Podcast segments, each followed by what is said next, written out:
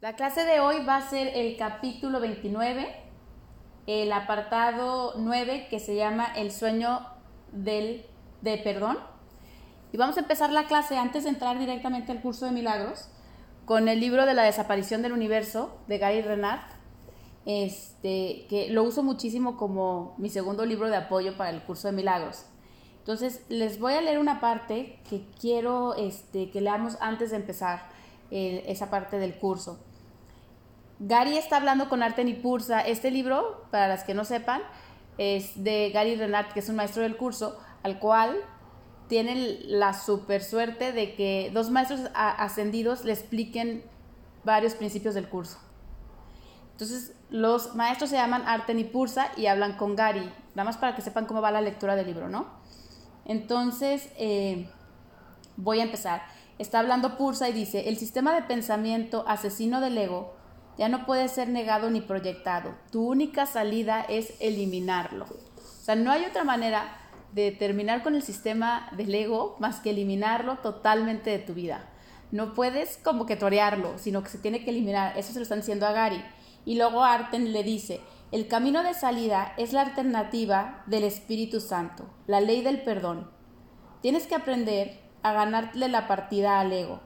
El único modo de perdonar lo que está adentro es perdonar lo que parece estar afuera. Este libro es bien práctico y explica de una manera bien fácil los principios del curso de milagros. Entonces ahí le están diciendo a Gary, la segunda cosa es, si vas a, ganar en la partida del ego y la única manera de, de acabar con ese sistema que traes dentro de ti es empezar a perdonar lo que parece estar afuera de ti. ¿Ok? Le dicen, dice, tienes que aprender a partir, a ganarle la partida al ego. Si no perdonas lo de afuera, no puedes perdonarlo de adentro, porque no lo ves. Adentro está en tu culpa inconsciente, o sea, está en tu inconsciente, no lo puedes encontrar. En cambio, afuera es la manera que tú lo has proyectado y ahí lo puedes ver. Y en vez de juzgarlo y atacarlo, como te diría el ego, el Espíritu Santo dice, Entrega, entrégamelo, yo te digo qué es y lo deshacemos juntos, ¿ok? Hay una parte aquí que me gusta mucho que dice, que le dicen, ¿crees que la gente que quiere escaparse del mundo es débil? En realidad tienen la idea correcta, simplemente no saben cómo llevarla a cabo adecuadamente.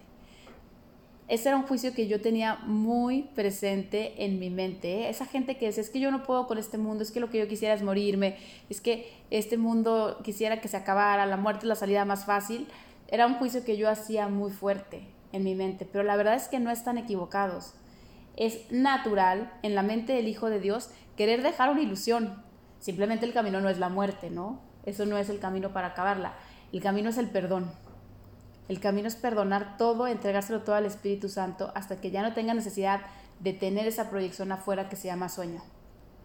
Entonces, reflexionen un poquito porque a veces ese es un juicio generalmente duro que hacemos como que, ¿qué onda? ¿Por qué la gente no puede con el mundo? No están equivocados, simplemente no saben la manera correcta de cómo deshacerse de la ilusión. Entonces es una super aporte el curso de milagros porque te va enseñando a cómo te puedes deshacer de la ilusión fácilmente. Ok, entonces voy a continuar. Sigue, hace, una pregunta Arten que dice, ¿qué es todo lo que ves a tu alrededor, alrededor sino una serie de cuadros e imágenes, una película de tu propio odio y culpabilidad?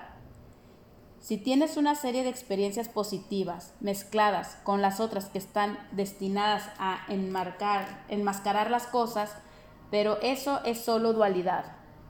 A este nivel, la dualidad percibida en el universo simplemente refleja la dualidad que hay en tu mente. Y aquí hace una explicación muy padre para que vean cómo toda la dualidad es la misma que hay en el interior. En el interior también te crees como separado, como dividido, como pues como que hay dos, ¿saben?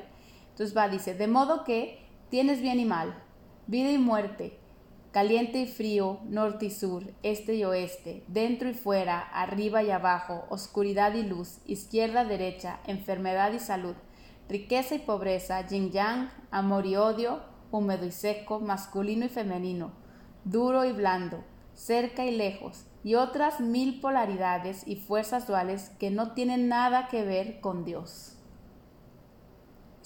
Está, híjole, está bien fuerte porque continúa diciendo que Dios es perfectamente total y completo y nunca crearía nada que no lo fuera. Entonces, todo el sistema dual no es de Dios. ¿Se fijan todo lo que pone de ejemplo? Todo aquí es dual, si hay femenino hay masculino, si hay frío hay calor. Todo está dividido porque lo creó una mente dividida, o sea, lo creó una mente que estaba creyendo que podía haber Dios y algo más. Entonces dice, todas las dimensiones son meros símbolos de la división y la separación que están diseñados para que sigas persiguiendo las cosas presuntamente buenas para que nunca averigües que lo bueno y lo malo son igualmente falsos. Para eso es que tiene la dualidad, porque prefiero el calor que el frío. Entonces para mí es más bueno el calor. Y no quiere, te distrae tanto ese sistema que lo único que no quiere es que veas que calor y frío los dos son falsos. Fíjate que el sistema dual está sostenido en el juicio. Tienes que juzgarlo y entonces, de acuerdo a lo que ves, separas lo que te parece bueno, podríamos decir, entre comillas, de lo que no te parece tan bueno. Es mejor ser niño que viejo, porque el viejo se va a morir, me entiendes? Es mejor ser hombre que mujer, es mejor vivir en el norte que en el sur, no tengo idea. Pero siempre estás haciendo un juicio, quedándote creyendo que te estás quedando con lo bueno, te estás quedando con lo igualmente falso. Esta parte se las quería leer porque es bien importante que entiendan. Está diseñado, este mundo está diseñado para que sigas persiguiendo presuntamente lo bueno y nunca averigües que lo bueno y lo malo son igualmente falsos. Solamente para eso. Es mejor estar casada que soltera. Es mejor estar sana que enferma. Y entonces persigues la salud pensando que la salud es lo bueno, pero la salud también es falsa. El Hijo de Dios ni sano ni enfermo. Solamente perfecto, como lo puso acá, perfectamente total y completo, y nunca crearía nada que no lo fuera. Esa es la respuesta. Es cuando te digan, ¿qué es mejor? Yo estoy completo y perfecto. Ya no sé si sano, ya no sé si mujer, si hombre, ya no sé si viejo o joven. Yo estoy completo y perfecto. Y no puedo crear nada que no comparta exactamente lo mismo que yo. Continúa Gary, digo, continúa Arten diciéndole, recuerda, el Espíritu Santo, eso es bien importante, no está en el mundo. ¿Cómo podría estar en un mundo que no está ahí? Él está en tu mente. Ahí es donde está tanto la pregunta como la respuesta. Cambia al sistema de pensamiento del Espíritu Santo y no podemos perder. No hay respuesta para nada en la dualidad. La única respuesta de Dios está en tu mente. El Espíritu Santo jamás ha estado en el mundo. ¿Cómo iba a estar en un mundo que no está ahí, que es falso? ¿Ok? Entonces, esa parte de Gary, es bien importante que vean que de qué manera tan simple y resumida explica a lo mejor lo que nos llevaría tres capítulos en el curso de milagros. El Espíritu Santo jamás ha estado en el mundo, está en tu mente y la, la pregunta y la respuesta están ahí. O sea, el trabajo todo es mental, no tiene nada que ver con lo que hagas en la forma. En la forma tienes que juzgar y decidir entre buenos y peores, ¿sabes? Y aquí no se trata de eso. Tú tienes que saber que todo lo que está afuera es falso y solamente se lo entregas al Espíritu Santo y desde ahí te mueves. ¿Ok? Voy a, a, seguir, dice, recuerda, no estamos hablando de ganar o perder en el mundo. El curso no se trata de eso aunque te enseña cómo recibir verdadera guía a través de la inspiración, algo que te prometo examinaremos, le están diciendo a él. Si te fijas, le dice, no se trata de ganar aquí, se trata de aprender a oír la guía aquí. No más, no se trata de ganar y perder en el mundo, dice, cuando las cosas van mal es cuando verdaderamente experimentas la culpa inconsciente. Aquí voy a hacer una pausa.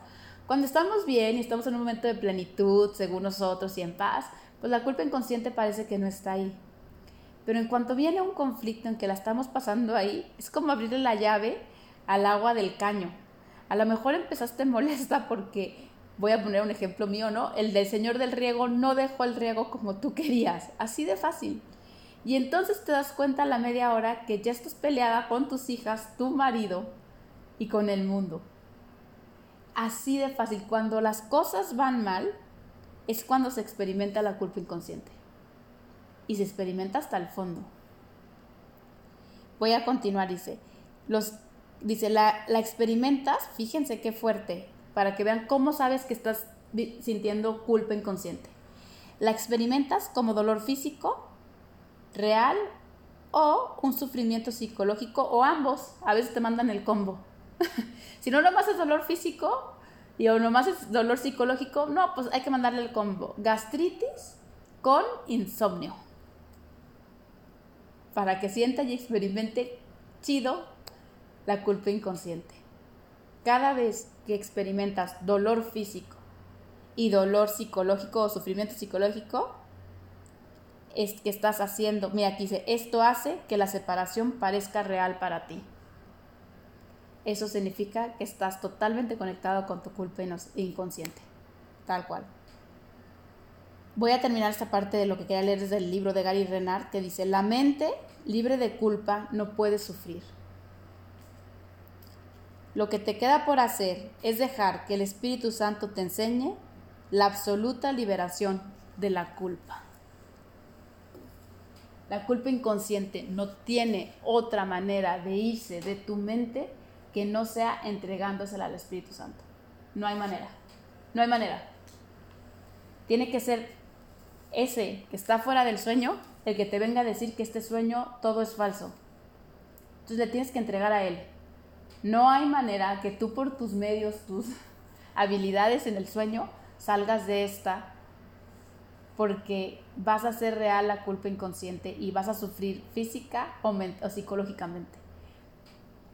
Entonces, se los quería leer porque eh, la clase de hoy es el sueño del perdón y vamos a hablar de qué pasa con los que tienen ídolos, qué le sucedió al Hijo de Dios que está hincado frente a sus ídolos en un sueño, ¿va? Entonces voy a empezar, ya vamos al curso de milagros, es entonces, como les dije, es el capítulo 29, el apartado 9, y se llama El sueño de perdón. Esta primera línea, con que la aprendiéramos, me parecería suficiente para su liberación. El que es esclavo de ídolos lo es porque está dispuesto a hacerlo. Aquí nadie te hizo, aquí nadie te obligó. El que es esclavo de sus ídolos es porque así lo quiere. Aquí, no, aquí siempre es de tu voluntad. Nada podría ser a, fuerzas. Nada podría ser impuesto. ¿Ok? Entonces, hasta ahí le puse un letrerito a mi curso que dice, wow. Porque hay que sernos responsables. Si a ti un ídolo te tiene hincada frente a él, es porque tú quieres hincarte. El ídolo que sea, ¿eh? Voy a continuar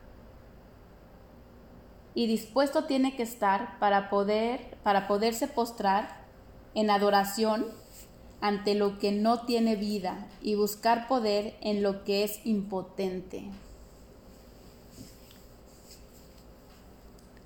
Quisiera que entiendan muy bien el término de ídolo, porque el ídolo es poner a alguien como sustituto de Dios.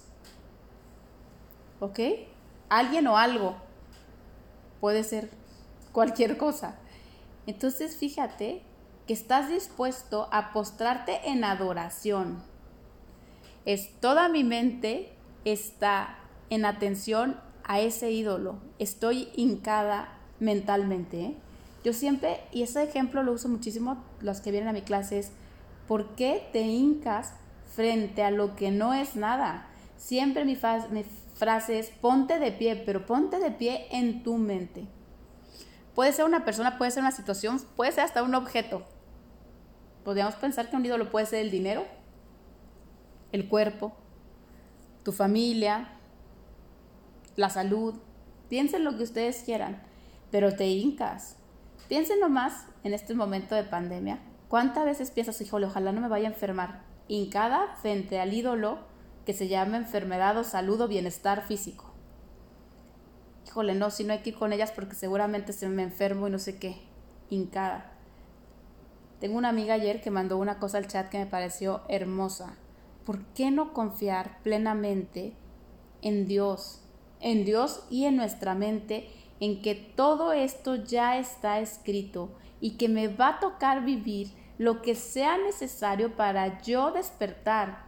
Lo que les mandé el otro día en el chat era tal cual eso. Saber que esto solamente es un salón de clases y si a mí me toca enfermarme es porque es la mejor manera que yo tengo para aprender la lección.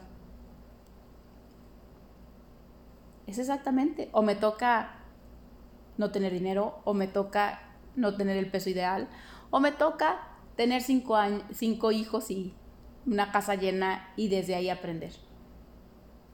¿Ok? Entonces, bueno, fíjense lo que dice, estás en, en adoración sobre lo que no tiene vida, siendo que tú eres la vida. Entonces está medio extraño, ¿no? Como que si hubieran cambiado los papeles. Dios postrado sobre lo que no es nada. Está muy raro. ¿Le harías eso tú a Dios? ¿Lo hincarías frente a la cosa que no tiene vida? Yo jamás. No te hinques tú. No te hinques en un ídolo. Va.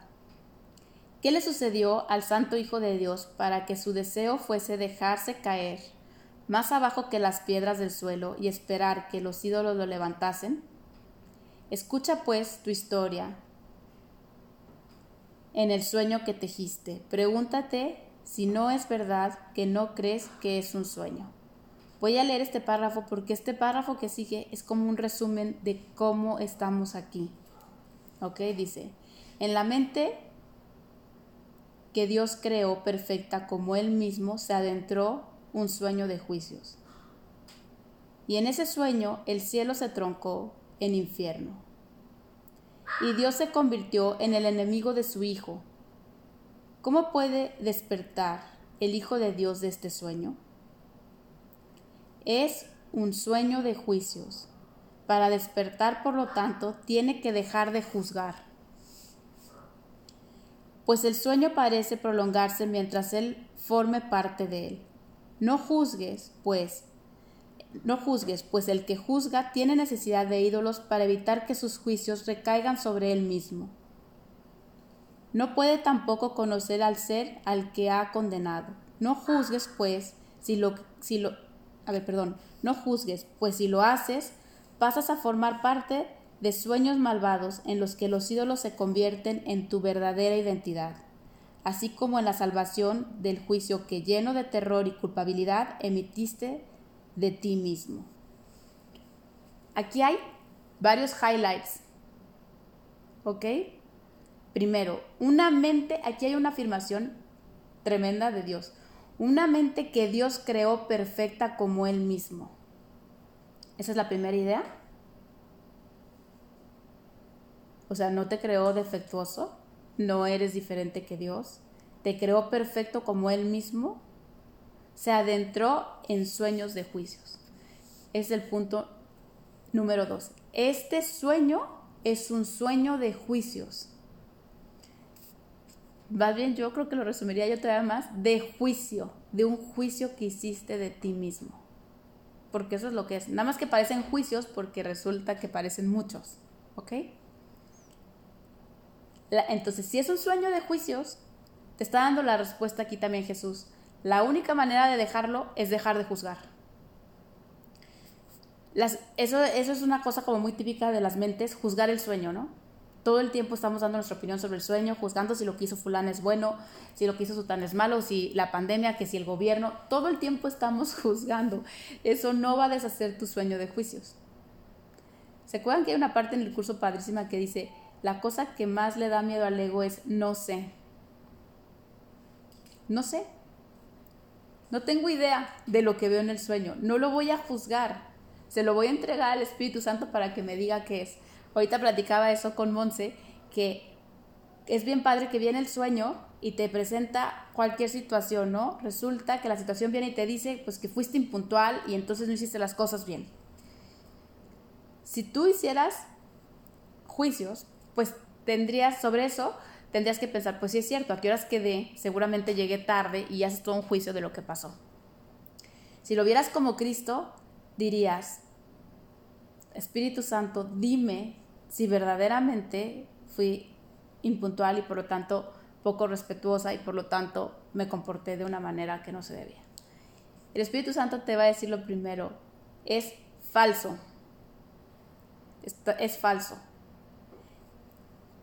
Ese es falso, lo único que hace es no juzgar. Aquí, van, aquí puede entrar una confusión que dicen, pero ¿cómo si estás juzgando entre falso y verdadero? Ese es el juicio del Espíritu Santo, ¿eh? Porque si hay un juicio, el juicio del Espíritu Santo solamente es sobre lo que es real y lo que no es real. Por eso dicen que es el santo juicio del Espíritu Santo. La cosa es que tú como personaje separado y amigo del ego, no haces para nada sobre si es verdadero o es falso, sino sobre a quién ataco y mato y quién me ataca y me mata y a ver quién carga la culpa inconsciente de quién. El que me está peleando porque me está diciendo impuntual, que poca, o yo porque verdaderamente fui impuntual. Entonces aquí alguien tiene que cargar esa culpa inconsciente. Entonces el juicio del ego, al, todos pierden. Y en el juicio del Espíritu Santo es, lo saco del sueño para que el sueño no los toque porque esa idea es falsa. Entonces ese es el único juicio que tendrían que ustedes tocar, ¿ok? No deberían de tocar ningún otro. Y ese juicio está fuera del sueño es el juicio del Espíritu Santo, ¿ok? Entonces piensen que si hay un solo juicio, el juicio del Espíritu Santo, pero aquí en el sueño tú tienes que dejar de juzgar, se lo entregas a Él y Él lo juzga por ti, ¿ok? Entonces la única manera de salir de aquí es dejar de juzgar, ¿ok? Porque ¿qué crees? Ese juicio que tú crees que, que haces del otro recae sobre ti. Y entonces dejas de conocer la identidad del otro y también dejas de conocer la tuya. Entonces no hay manera que salgas de este, de este sueño. Por eso les quise leer primero a Gary, donde decía, es que hay tantas cosas que juzgar. Fíjense cuántas cosas hay que juzgar, si el día amaneció soleado o, nublado, si estoy feliz o, o, triste, si fulana es mujer o es hombre. O sea, todo es un juicio. La percepción la tienes totalmente trabajando a millones. Tan fácil que podría ser decir, no sé, no sé, tú dime, en cada situación, ¿ok? Entonces voy a continuar. Y dice, todas las figuras del sueño son ídolos. Subrayenlo con lucecitas. Todas las figuras del sueño son ídolos. Sí, pero como las que quiero muchísimo también, mis hijos, también son ídolos. Sí. Sí. Son cosas que he interpuesto entre Dios y yo. No, pero ¿cómo? O sea, no sé. ¿Las cosas más lindas que se me hagan también son ídolos? Sí, todas. Todas las cosas son ídolos, porque están dentro de un sueño. Las tuviste que haber juzgado. A tu hijo le tuviste que haber puesto, es hijo, lo quiero. Entonces, por eso lo quiero. Entonces, todas las figuras del sueño son ídolos. Concebidas para que te salven del, sueño. No obstante, forman parte de aquello para salvarte de lo cual fueron concebidas. O sea, te estás salvando a ti mismo. Es que es una cosa bien... Hasta leerlo a veces se me traba la lengua porque es una confusión total. Las creas para que te salven de lo que te persigue que eres tú mismo. ¿Se fijan? ¿Y cómo te van a salvar? si solamente siguen órdenes de ti mismo. Es el tema del ladrón policía, ¿se acuerdan? Que siempre les pongo. Es un policía que es ladrón por las noches. Entonces en las noches roba y en, las, en el día es policía y persigue al ladrón que roba, que, es, que es el mismo. ¿Cuándo se van a encontrar ladrón y policía? Si están en la misma persona. Ese es el tema de los ídolos. Ese que viene acá afuera y te maltrata y te trata mal y entonces luego decides divorciarte de él, podríamos decir que es el ladrón. Y luego eres tú el policía. Pero luego, a los cinco minutos, él es, él es el policía y tú eres el ladrón. O sea, lo que te quiero decir que ese otro que está ahí enfrente es tú mismo. Es un juego de tontos querer perseguir a otro en el sueño porque te estás persiguiendo a ti mismo. El arreglo es en la mente. Les dije, el Espíritu Santo está en la mente. No hay otro lugar donde arreglarlo, ¿no?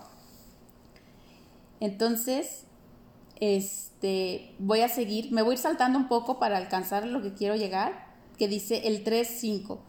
Todo juicio es una injusticia contra el Hijo de Dios. Cualquier juicio que hagas de ti aquí es incorrecto. Cualquiera. El Hijo de Dios, nos vamos a regresar, ahí arribita dice, es la mente que Dios creó perfecta como Él mismo, perfecto y completo.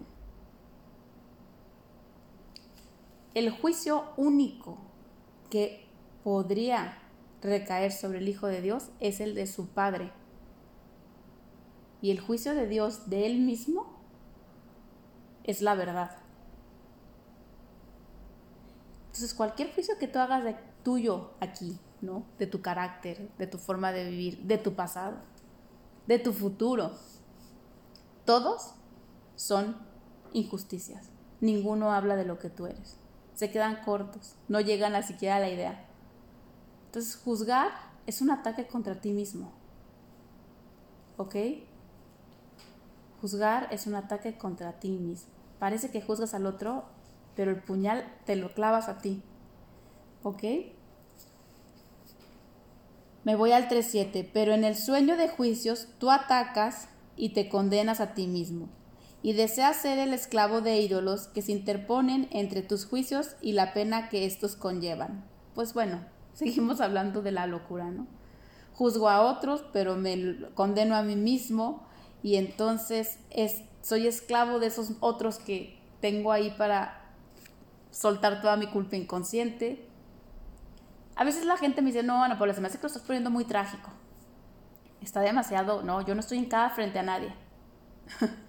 cada quien busque en su, en su mente esa persona, sea de amor o de odio especial, a la cual le dedican no sé cuántos pensamientos al día. Voy a poner la de amor especial para que no suene tan trágica.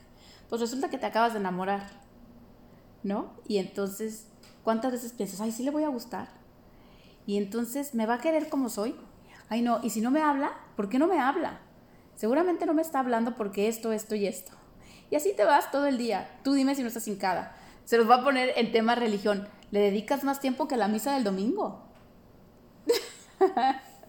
a un pensamiento, sea de odio o de amor especial. Le dedicas todo y más, ¿sabes? Porque, porque tu mente está totalmente distraída en él.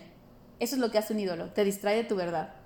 Entonces no significa que no van a sentir las emociones del sueño.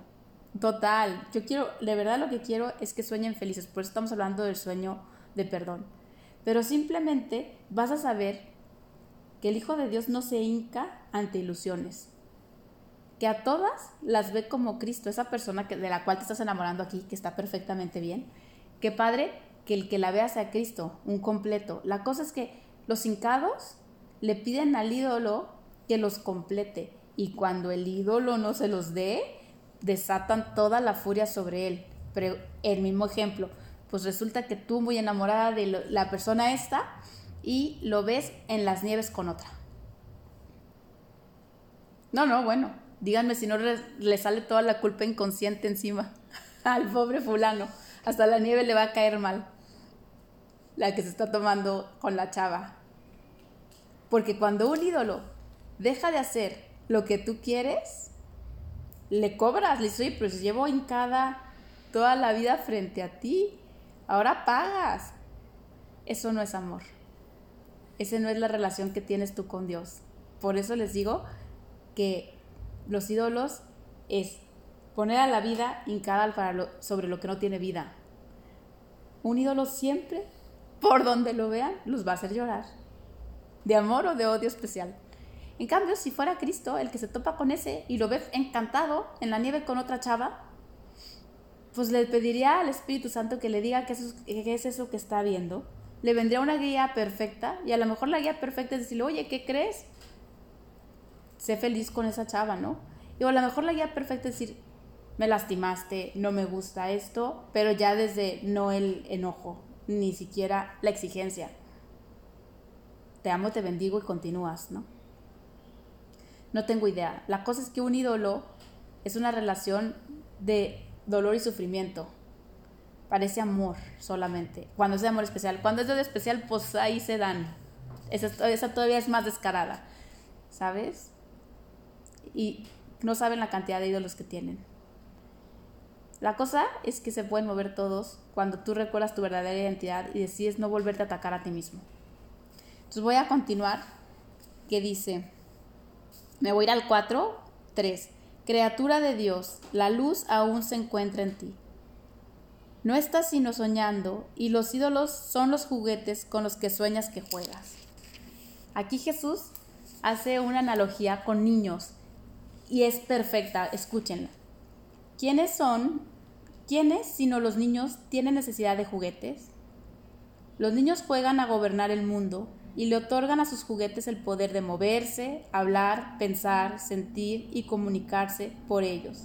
Sin embargo, todo lo que los juguetes parecen hacer solo tiene lugar en la mente de aquellos que juegan con ellos. No obstante, ansían olvidarse de que ellos mismos son los autores del sueño en el que los juguetes son reales y no quieren reconocer que los deseos de estos son en realidad los suyos propios. Vamos a verlo con Barbies. Todas hemos jugado Barbies, ¿no? O con lo que quieran jugar, pero yo voy a poner el ejemplo de las Barbies porque me gustaban muchísimo. Tú pones a la Barbie con la mano a jugar y empiezas, hola, esta Barbie se llama Susanita y va a visitar a fulanita. Y entonces, en una mente de un niño, esa Susanita verdaderamente le está hablando a Sutanita. El niño se desconecta totalmente de que él es el que le está poniendo esos pensamientos a Susanita. Y si él pudiera elegir, desearía que Susanita tuviera vida propia. Eso es lo que hacemos en la separación. Eso es exactamente lo que hacemos en la separación le damos vida propia a nuestras propias creaciones falsas, o sea, a nuestras ilusiones, y luego hacemos ese deseo de los niños. ¿Quién sabe? Ellos ya están solitos, o sea, esos juguetes míos ya están solitos viviendo. No soy yo el que les está dando vida todo el tiempo. Fíjense, esa es la parte más importante. Al final creen que los juguetes son reales y no quieren reconocer, esa es la negación ¿eh? del sueño, y no quieren reconocer que los deseos de esos juguetes son en realidad sus propios deseos. Entonces resulta que Susanita sí va y visita a fulanita y entonces a ti ya no te parece esa acción. Y piensas que Susanita tuvo vida propia, pero tú fuiste la misma que lo mandaste. Lo platicaba esta semana con una persona que me decía, es que de verdad soy una persona como muy ¿cómo puedo decir?, tóxica o, dañina para muchas, este, em, para muchas de mis relaciones. Y yo le decía, sí, eso es, eso es, eso es cierto. Y decía, sí, pues de veras sí. O sea, te puedo enseñar la de con mis papás, la de con mis novios, la de con mis amigas. y vas a ver que en todas soy tóxica. Vamos a volver a los juguetes. Esa mente validó esa creencia. Se la da a sus ídolos los ídolos le dicen, tú me estás diciendo que eres tóxica, te lo regreso, entonces te lo regreso con malas relaciones, ¿no? Pleito con los papás, pleitos con los novios, pleitos con las amigas. Y luego la que lo pensó dice, qué poca, y entonces todas esas relaciones, pues ven qué tóxica estoy, soy. ¿Quién le dio la orden a esas relaciones? ¿Quién? No se les olvide. Esa relación no te, no te podría venir a reflejar lo tóxica que eres si no fuera tu deseo. No podría. No podría. Ninguna ilusión piensa por sí sola. Aquí hay una parte bien importante.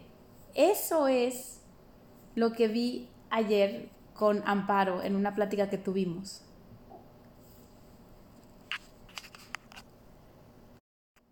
Lo que decíamos Amparo y yo es que es bien padre cuando se te empieza a hacer esa distinción en que oyes la voz del ego que te dice, eres una persona tóxica, pero ya a la vez te das cuenta que hay algo que es el que escucha esa voz, que son diferentes. El que escucha esa voz es el soñador del sueño. Y entonces, al ser el, que escucha, puede decirle a esa voz, que es el ego, no te valido. ¿Ok? Este que escucha es el que tiene el poder, es el tomador de decisiones, el que puede escuchar al Espíritu Santo o puede escuchar al ego. Esa voz que oyes en tu mente no eres tú. Es bien importante eso, esa cosa que te estás diciendo. No es que la verdad soy súper tóxica. Esa no eres tú. Tú eres el que escucha esa voz. Entonces, ¿quién es sobre el cual tenemos que trabajar? sobre los juguetes, podríamos decir, o sobre el niño que cree que es esa voz o que, o que ha dado vida a esas, a esas, esas ilusiones. Ustedes piensen siempre, yo tengo la capacidad de escuchar al maestro que yo quiera. Tan así que cuando nos habla el Espíritu Santo lo ignoramos. Entonces, esa parte está, es bien importante. Ustedes no son la voz del ego. No son ese niño que ha perdido la conexión pensando que los juguetes tomaron vida propia y lo vienen a atacar. Ustedes son la voz, ustedes, perdón, son la mente que escucha antes de eso, son el tomador de decisiones. El soñador del sueño. Ese es el que estamos ayudándole a recordar. ¿Ok? Entonces, bueno, voy a continuar en el 6 en el 6.4 que dice, el sueño de juicios no es más que un juego de niños, en el que el niño se convierte en un padre poderoso, pero con la limitada sabiduría de un niño. lo que le hiere es destruido, lo que le ayuda, bendecido, excepto que juzga con el criterio de un niño que no sabe distinguir entre lo que le hace daño y lo que lo sanaría. Haz de cuenta que pones a un niño a dirigir tu vida. Fíjense, se lo voy a poner en un caso bien claro. Pues un niño tiene la idea de que puede volar, entonces tú y él están parados en la azotea y te dice aviéntate de la azotea, pues al cabo, ¿qué pasa? Vas a volar. ¿Sí me entienden? Ustedes con mente de adulto dirían, no, estás loco, ¿cómo nos vamos a aventar de la azotea? Si nos aventamos de la azotea nos vamos a dar contra el piso. Bueno, pues es tal cual eso. La mente del niño no sabe distinguir lo que le hace bien o lo que le va a dañar con lo que lo va a sanar. Por eso necesita un guía, necesita una voz al Espíritu Santo que le diga cómo debe de actuar en un sueño. Se le ha dado el poder a una mente de niño de decidir. Ustedes piensen, yo pienso en mis hijas de 7 años, pues me dirían, mamá, pues ¿qué tiene? Hay que cruzarnos en la Avenida Patria, en hora pico. Pues ¿qué pasa? Se van a parar los coches. Todos con nuestra mente de adultos diríamos, claro que no. Tenemos que ir a cruzar por donde hay un semáforo. eso es lo que tienes que entender. Tú no sabes lo que te conviene porque tu mente es como la de un niño jugando un juego de adultos. Es como si le dijéramos a un niño de 8 años si tiene la capacidad para casarse. ¿Ok? No la tiene. Por eso los padres son los que aconsejan a los hijos. Entonces piensa en eso, eso es lo que es el sueño, ese es lo que es el sueño. Es un niño que se le ha dado un poder, que no sabe qué le conviene y actúa desde ahí. Si tú aplicas nuestras relaciones, si tú actuaras desde tu mente correcta, probablemente no te hubieras casado con esa persona, no hubieras estudiado esta cosa, no te hubieras metido en esta relación. Pero como es con una mente de niño y el niño dice, pues es que este, este me trae estos, estos beneficios, y toma la decisión y escoge lo que a lo mejor lo dañó en vez de lo que la sanaría. Pero me gusta porque ni siquiera hay juicio para el niño, es una mente de niño. Claro que no vas a saber qué elegir, yo se los he dicho siempre, tú no sabes nada, no podrías elegir nada bien, tú te aventarías de la azotea. El 95% de las veces lo hacen, escogen el empedrado en vez de la autopista. Por eso necesitas a alguien que sí sepa. Eso es lo que hace el Espíritu Santo. El Espíritu Santo sí sabe. Te va a llevar por autopista a tu verdad, a recordar, ¿ok? Voy a, a irme. Ahora vamos a hablar, en el 7, ya vamos a hablar del mundo real, que también es un sueño, ¿no? Vamos a ver. Ese es primero, el sueño de los niños es el sueño normal, de la dualidad, del ego, del que hablé con Gary Renard, del que se te olvida que todo esto tú te lo has hecho a ti mismo, que esos juguetes tú les diste vida. Ahora vamos al otro, dice, el mundo real es también un sueño, excepto que en él los personajes han cambiado y no se ven como ídolos traicioneros. El mundo real es un sueño en el que no se usa a nadie para que sea el sustituto de otra cosa, ni tampoco se les interpone entre los pensamientos que la mente concibe y lo que ve. Eso es el primer paso. Del sueño de dualidad vamos a pasar al sueño del mundo real, antes de, llegar, o sea, de volver a nuestro estado de cielo. En el mundo real, ¿qué pasa? El niño ya tiene un guía que le está explicando cómo es este mundo. Entonces el niño, o tú, vamos a ponerlo tú, ya no necesitas que los ídolos sean o estén ahí para que veas tu culpa inconsciente, para que tu misma culpa inconsciente te ataque. Ya no están para eso, sino que simplemente están para, aquí lo pone, aquí lo pone de una manera, bueno, lo voy a poner, lo voy a decir con mis palabras yo, lo que acaba pasando es que todos ellos, en vez de hacerse enemigos traicioneros, se van a convertir en hermanos de camino. Ya no los vas a usar para interponerlos entre tú y Dios. Voy a seguir. Dice, dice, no se usa nadie para lo que no es, pues las cosas infantiles hace mucho que se dejaron atrás. Y lo que una vez fue un sueño de juicio se ha convertido ahora en un sueño donde todo es dicha porque ese es su propósito.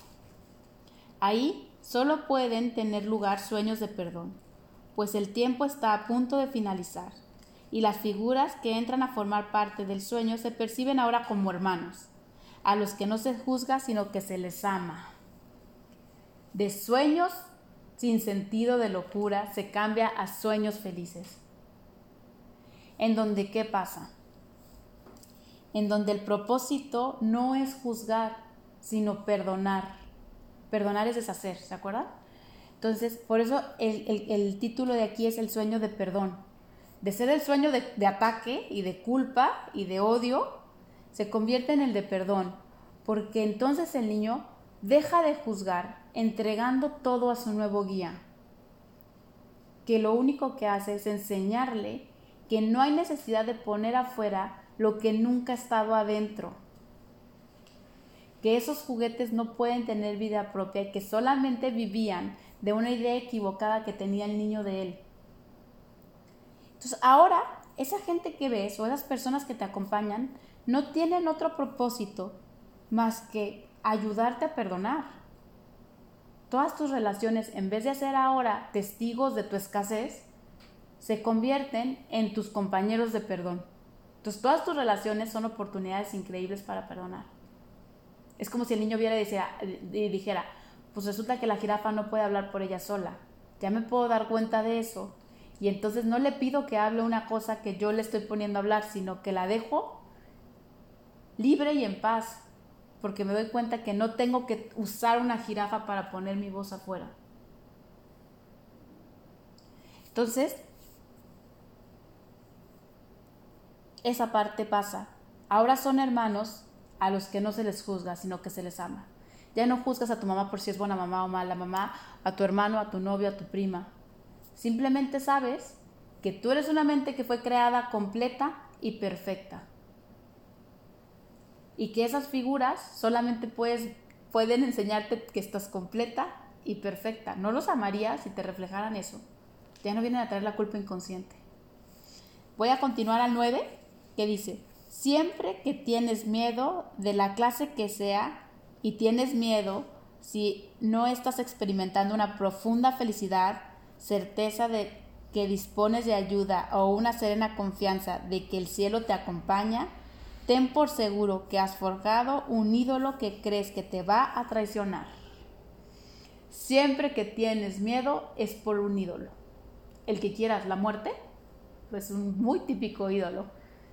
Todo lo que, si tú te mueves, por eso les decía mucho en esta pandemia de eso, si tú te mueves por miedo en esta pandemia, es porque has hecho un ídolo de la muerte. El que se mueve en paz no, es por, no tiene miedo de que se vaya a morir en la pandemia o no, sabe que será perfecto lo que él tenga que aprender. Este es un salón de clases, él ya está en sueños felices. Y los sueños felices no hay juicio. El COVID no es bueno ni malo. Ahí está para que simplemente yo recuerde quién soy. No tiene otra función, es falso. ¿Se acuerdan lo que vimos de Gary? No hay bueno ni malo, solamente falsos. Es mi culpa inconsciente que tomó forma de COVID, pero es la culpa inconsciente no existe. Voy a volver a Gary. Una mente libre de culpa no puede sufrir porque no está hincada ante ningún ídolo que le, está pidiendo que le recuerde su culpa. Fíjense lo que dice. Entonces, aquí dice, se te ha olvidado que el cielo te acompaña. Esa frase la uso muchísimo yo. Cuando ustedes tengan miedo de cualquier cosa, yo siempre digo, pues que no me acuerdo quién viene conmigo. ¿Quién viene conmigo? ¿Quién camina el sueño conmigo? Si este sueño lo camina conmigo el cielo, ¿qué es el COVID? ¿O qué es mi mamá enojada? ¿O qué es mi relación con mi marido? ¿O qué es lo que cada quien quiera? Pues que no me acuerdo que el cielo viene conmigo siempre. Entonces, bueno, continúo. Voy a irme al 10, dice, los sueños de perdón te recuerdan que estás a salvo y que no te has atacado a ti mismo. Esa es la única función. Este sueño, este sueño, el de separación, solamente sirve para eso, para que te acuerdes que te has atacado a ti mismo y a Dios. A ti mismo y a Dios es lo mismo, ¿no? Ah, pues los sueños felices, su única función es que te acuerdes que jamás te has podido atacar a ti mismo. Menos a Dios, ¿no? De esta manera, tus terrores infantiles desaparecen y los sueños se convierten en la señal de que, te has, de que has comenzado de nuevo. Esa es de mis frases favoritas. Cada instante es un nuevo comienzo. De repente te quieres volver a portar como niño y mover tus ídolos y entonces vuelves a pensar y dices, vuelvo a comenzar. Vuelvo a comenzar, vuelvo a elegir, no a juzgar. Vuelvo a elegir al maestro que me va a decir qué hacer, que es el Espíritu Santo. ¿Ok? Porque el ego solamente juzga. Te va a juzgar a ti y a todo lo que ves. Y dice, de esta manera tus terrores infantiles desaparecen y los sueños se convierten en la señal de que has comenzado de nuevo. Los sueños de perdón son benévolos con todo aquel que forma parte de ellos. Y así liberan completamente al soñador de los sueños del miedo. Al, de, él deja entonces de tener miedo de sus propios juicios, pues no ha juzgado a nadie ni ha intentado liberarse mediante juicios de lo que los propios juicios imponen. Fíjense quién dice que libera al soñador del sueño, al que estaba soñando esos sueños de locura. Aquí hay una parte bien importante que dice, los sueños de perdón son benévolos con todo aquel que forma parte de ellos. ¿Por qué? porque es la parte de te dejo libre, te dejo en paz. Ya no necesito que juegues el papel de enseñarme mi culpa inconsciente. Soy buena onda con todo el sueño, con los que me caen bien y con los que me caen mal, con los que me parecen bonitos y los que me parecen feos, con los que me dan o con los que me quitan, según ellos, porque no me pueden quitar nada. Soy benévola con el sueño porque lo veo sueño. Ya no lo veo mi realidad. Por eso, hay mucha, mucha risa que alguna vez alguien me ha dicho, güey, pues ya te quedaste tarada o por qué no, no opinas nada o no puedes juzgar este sueño. ¿Para qué voy a juzgar lo que es falso de entrada? Yo no pierdo mi tiempo como Cristo jamás. ¿A qué voy a juzgar que algo que solamente se escribió en el agua? Ayer oí la canción de Cantares, de Cerrar, que dice, caminante no hay camino, solo estelas en el mar. Y dije, híjole, yo creo que este Serrat sabía algo, ¿eh? Porque exactamente, solo estelas en el mar, solo se escribe en el agua, no queda nada. Una estela en el mar se desaparece en el momento que va pasando. Esa idea la deberían de tener ustedes en su mente. No hay sueños en los que tú tengas que trabajar, hacer, vivir y luchar para sobrevivir. Solamente fueron falsas ideas que creíste verdaderas. Pero lo que es falso, falso va a ser siempre. Siempre. Tú jamás te has separado de Dios. Voy a acabar con lo que dice. El y así liberan completamente al soñador de sueños del miedo. Él deja entonces de tener miedo de sus propios juicios, pues no ha juzgado a nadie ni ha intentado liberarse mediante juicios de lo que los propios juicios imponen. Y ahora recuerda continuamente lo que había olvidado cuando los juicios parecían ser la manera de salvarle de la sanción que ellos mismos imponían. ¿Qué ha recordado? ¿Qué ha recordado el soñador del sueño? que se tomó muy en serio lo que no era verdad, que se le olvidó reírse de lo imposible. Por eso yo a veces les digo, no se tomen este sueño tan en serio. Eso fue lo que nos tiene aquí, que nos hemos tomado tan en serio que tenemos un papá, que tenemos una mamá, que tenemos el coronavirus, que la gente se enferma, que eh, vayan a pensar lo que ustedes quieran, que solo se vive una vez y que se tienen que hacer muchas cosas lo que se tiene que hacer es darte cuenta que tú eres ese que escucha la voz. Puedes escuchar la voz que te conecta con sueños de locura o puedes escoger la voz del Espíritu Santo, de tu mente correcta, que te va a, a primero llevar a sueños felices, a sueños de perdón, para después dejar esos sueños de perdón, porque ya ni siquiera vas a necesitar soñar, para dar un paso a tu realidad, que es el cielo, que es un es uno con Dios, que es la unicidad, que es jamás, jamás, jamás te puedes hincar frente a nada. Dios no se hinca ante sueños. No hay necesidad de ídolos porque la relación entre tú y Dios está intacta. No necesitas dioses para recordar quién eres. Les recomiendo que la vuelvan a leer con calma esta, este apartado porque es maravilloso y que decidan ustedes esa parte como de decir, soy un niño que no tiene idea de lo que me conviene, le pregunto al que sí sabe. Porque les prometo que las pesadillas se pueden volver tremendas cuando los juguetes se, se voltean contra ti, Vale la pena oír la voz que te dice, esos juguetes tú les diste voz, no son nada, no pueden venir a atacarte. ¿Ok? Gracias niñas.